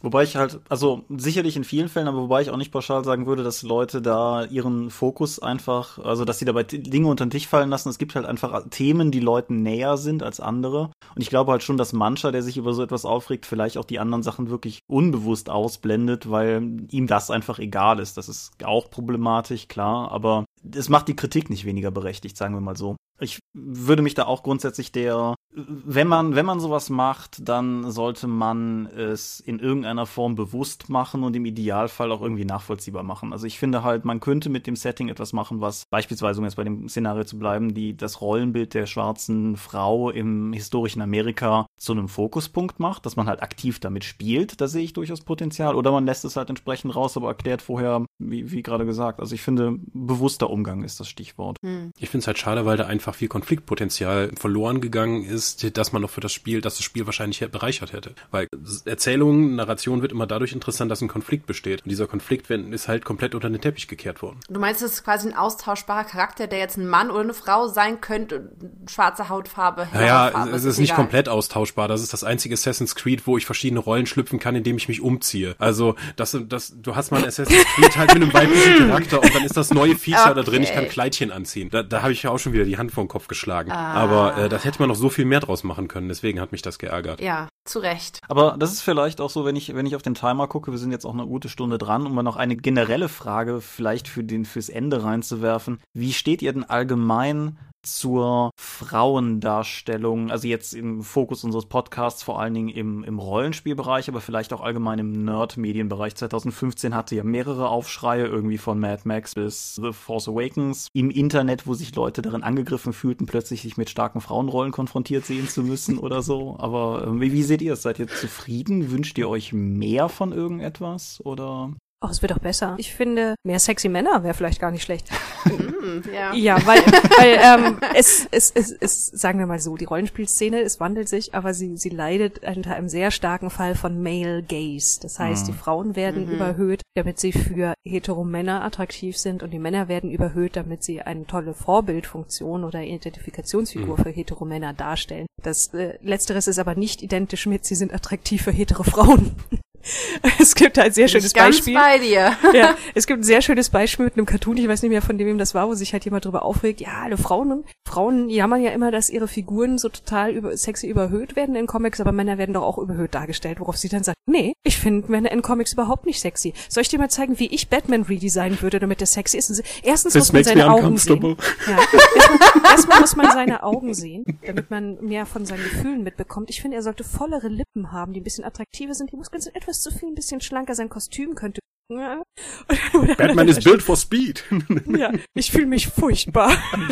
Ich kenne das Comic, es ist genial, es ist wirklich genial. Ja. Ich, und ich muss da auch gerade sagen, zum Beispiel, äh, da- das schwarze Auge ist ja damit durchaus auch ein Vorreiter, dass da viel auch für Frauen sexy Männer drin sind mehr Mhm. und dass da halt eben auch Frauen auch voll Rüstung rumlaufen können, aber es gibt halt eben auch Beispiele, wo man dann davor steht und sich fragt, ist das euer Ernst? Ist es, wir, wir haben 2016 und ihr habt hier, hier Bikini-Tittenmäuschen auf dem Cover.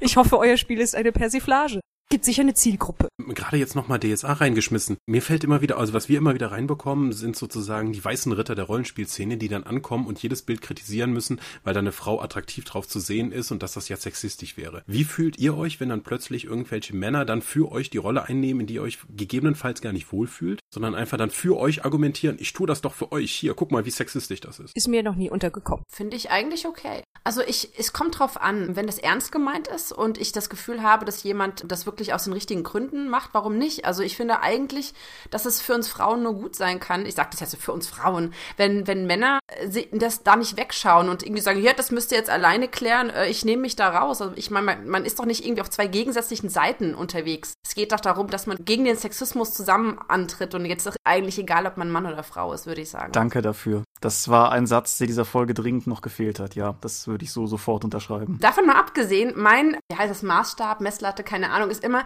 wenn ich eine, eine Szene habe und eine Frau sehe, die sexy dargestellt ist und ich frage jemanden, stell dir mal vor, du würdest jetzt einen Mann in die gleiche Szene setzen, würde das lächerlich aussehen? Und die Person sagt, oh mein Gott, das würde total lächerlich aussehen, dann denke ich, okay, es ist sehr wahrscheinlich sexistisch. Ich Wenn, gehe wenn, davon aus, du kennst das Hawkeye-Prototyp. Ja, genau. Ja, das trifft, ja, das trifft's eigentlich ganz gut, weil ich habe nichts generell gegen nackte Frauen. Ja, überhaupt nicht. Aber wenn ich das Gefühl habe, dass Frauen lächerlich sexy dargestellt werden und ein Mann in der gleichen Situation einfach total peinlich rüberkommen würde und wird, dann ist es für mich irgendwie eine Situation, wo ich drüber nachdenke, muss man das jetzt so machen? Genau. Aber generell habe ich nichts gegen, gegen nackte Darstellungen ähm, im Rollenspiel oder sonst wie. Das ist ja, kann ja auch ganz schön sein. Ja. Aber bitte auch von Männern, ja, nicht nur von Frauen. Und das fehlt so ein bisschen, ja. Wir haben irgendwelche sexy Magierinnen, Hexen und mir fehlen irgendwelche sexy Gladiatoren oder sexy Streuner, die oben ohne verschwitzt irgendwo äh, posieren. Das, das, da, da kann es ein bisschen mehr von geben, finde ich. Aha, mehr verschwitzte, halbnackte Kerle. Ja, sowieso. Okay. Klarer. da müsst ihr Männer halt auch mal mit klarkommen, ja. Das muss ich ganz mal ganz klar so sagen. Also wenn, wenn Nadine Schäkel demnächst mal sagt, du, Michael, ich brauche dich als Modell.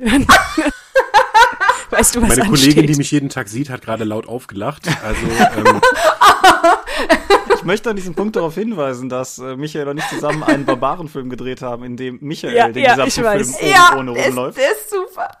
Das ist über zehn Jahre her. Das ist nicht besser geworden seitdem. Unser gemeinsamer Kollege André Wiesler sagte neulich zu mir, dass er den Film bis heute nicht gesehen hätte, weil es ihn irgendwie unwohl bereitet, einen Film zu sehen, in dem er einen Arbeitskollegen oben ohne sieht. Hm. Aber Mayri, du hast ja diesen Kalender aufgenommen. Was Ja. für Reaktionen gab das aus der Rollenspielszene oder aus deinem Arbeitsumfeld? Beim Arbeitsumfeld war das ziemlich herzlich egal. Aus der Rollenspielszene eig eigentlich tatsächlich größtenteils positive. Das muss man aber auch sagen, dass wir es über die Jahre hinweg geschafft haben, eine Community aufzubauen hier für Orkenspalter, in der äh, die ganzen Leute, die dann sagen, aber du bist eigentlich zu fett für sowas, sind. Obwohl, ich habe ich hab tolle Kommentare bekommen, wie ekelhaft, dass immer die fetten Leute sowas machen wollen, was auch die Normalen machen. Oh mein Gott. Ich bin mir jetzt nicht sicher, was hier normal und was Aha. Da So darf ich ganz kurz Maßen innehaken und nachfragen. Du, du läufst als fett, ja? Also für diese äh, Leute. für die Person, die das so kommentiert hat, ganz offensichtlich. wow. Das ähm, weiß man Das, ja nie, das, ist, das ist normal für Frauen, ne? Für Frauen, die müssen sich das immer anhören, Thomas. Das ist halt so. Das kennen wir nicht anders. Also oft im Internet, ne? Das ist auch. Oder? Ah, um Mann, ist es. Ich kann, ich kann nicht ohne Make-up vor die Kamera gehen, erfahrungsgemäß. Oder Mhm. nur an Tagen, wo ich echt gut aussehe, weil sonst immer dann jemand kommentiert, dass ich Augenringe habe oder so. Das ist meinen männlichen Kollegen noch nie passiert. Never Mhm. ever. Die können im schlabberigsten T-Shirt vor der Kamera sitzen und das ist vollkommen okay. Ich kann mir das so gut vorstellen. Ich beneide dich nicht darum, weil ich glaube, das ist echt ein Problem, dass Frauen an so krassen Maßstäben, die da angelegt werden, sie müssen immer perfekt gestylt, geschminkt, angezogen und sowieso alles äh, eine Über, also als Übermenschen. Du musst quasi ein Übermensch sein, um als normal wahrgenommen zu werden. Als Frau im, im Nerd-Bereich, würde ich mal sagen. Das das hilft. ist echt eine undankbare Arbeit. Es ist auf jeden Fall eine, die nicht gut für meine Haut ist, was ich inzwischen an Pflegeprodukten brauche. Weil du jeden. Tag, jeden Tag schminken ist, äh, das Ja. verrate ich jetzt einfach mal so, wie für Leute, die sich nicht damit auskennen, ist eigentlich nicht gesund. Ne? Aber das will man machen. Obwohl inzwischen jetzt hier ähm, Kollege Steff, der in Space 1889 einen Marsianer spielt und deswegen bei jedem Dreh von mir also gänzlich gelb eingepinselt wird, noch mit einer blassen Grundierung drunter und Ohren angespielt bekommt, inzwischen auch meinen Tipps folgt und mit Peelings und dergleichen arbeitet und meint, es wäre eine absolute Schau, wenn er in einen Bodyshop geht und dann nach dem fragt, ob sie ein Mango-Peeling da haben. Wow. Ich, Ja. habe, Ja. Ich habe zumindest aus Labgründen mal mehrere Tage damit verbracht, entsprechend zumindest irgendwie Farbe im Gesicht zu haben und ich weiß, wie sich meine Haut danach angefühlt hat. Also insofern, ja, vollstes Yeah. Mitleid. Das ist, äh, ja. Seht ihr irgendeine Möglichkeit, wie man das ändern könnte? Also jetzt nicht die ganze Welt zu einem besseren Ort machen, aber was man tun könnte, außer einen Podcast darüber aufnehmen, in dem Versuch, Leuten eine Stimme zu geben, aber was man Ich werde nicht das nächste Ulysses-Video verschwitzt und oben ohne aufnehmen. mit Make-up denn? Kommt drauf an wo. Nein. Nein, ich werde mal mit deinem Chef reden.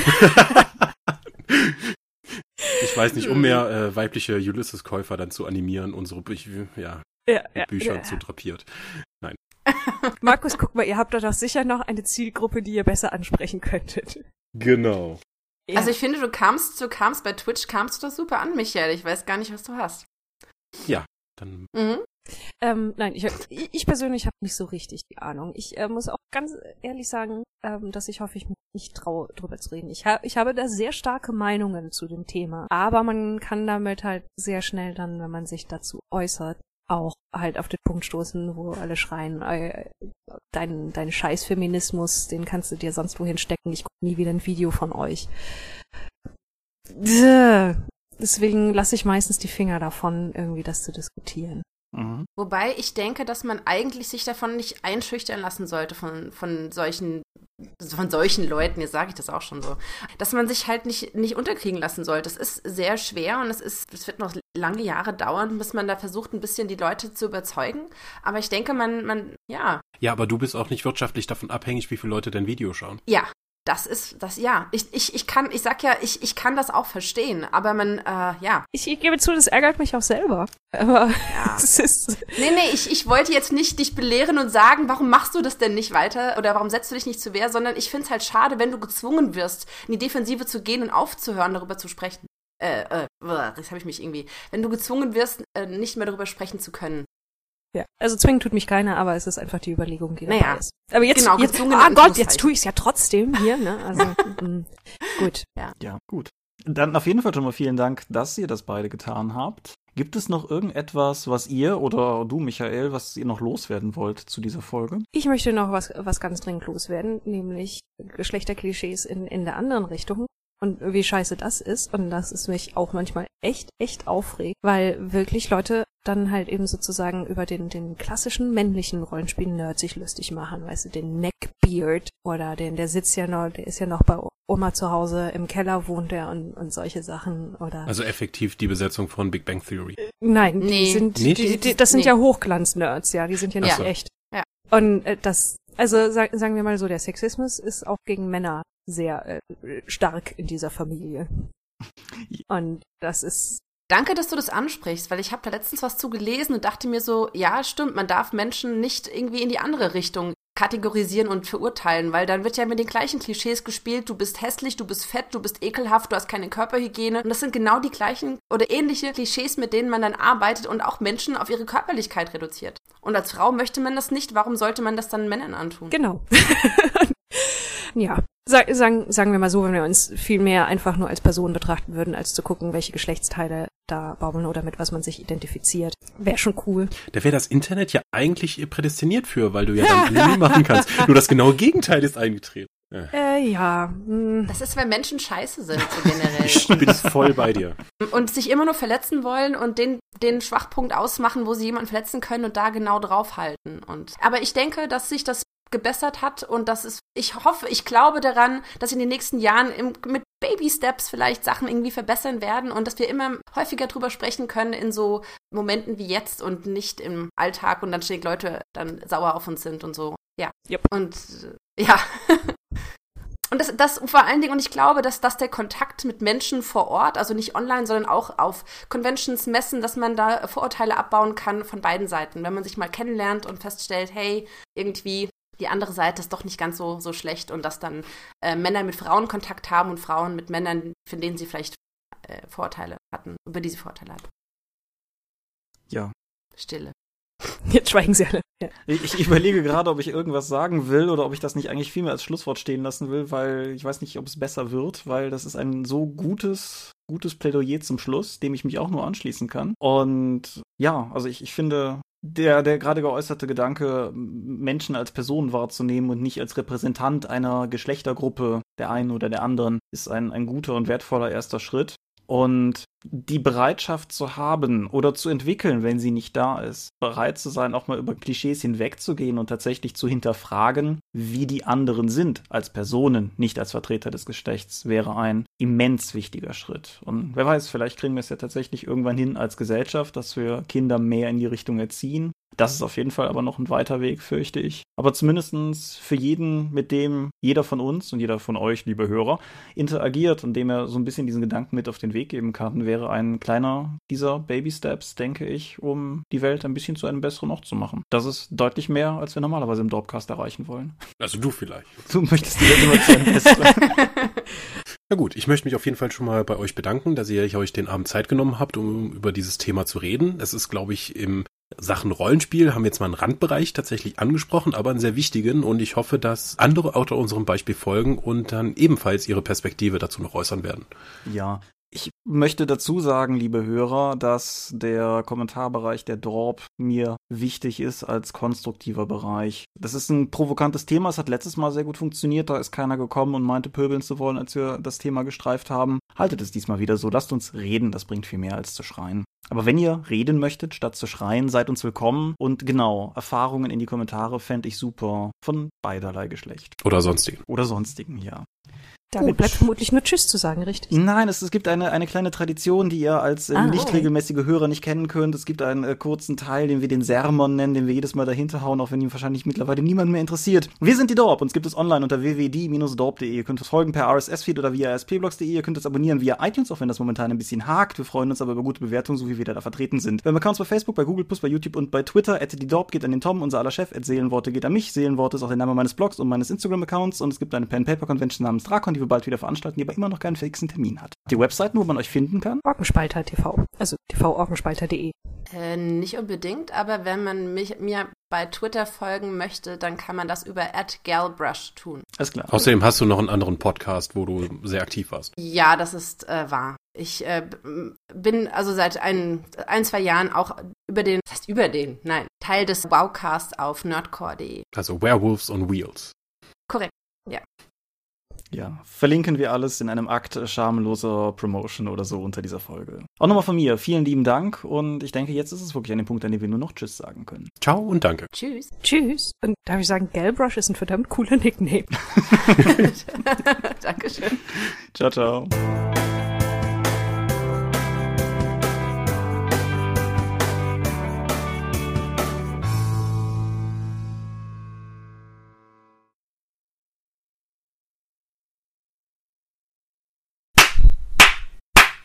Ihr könnt auch noch mal klatschen.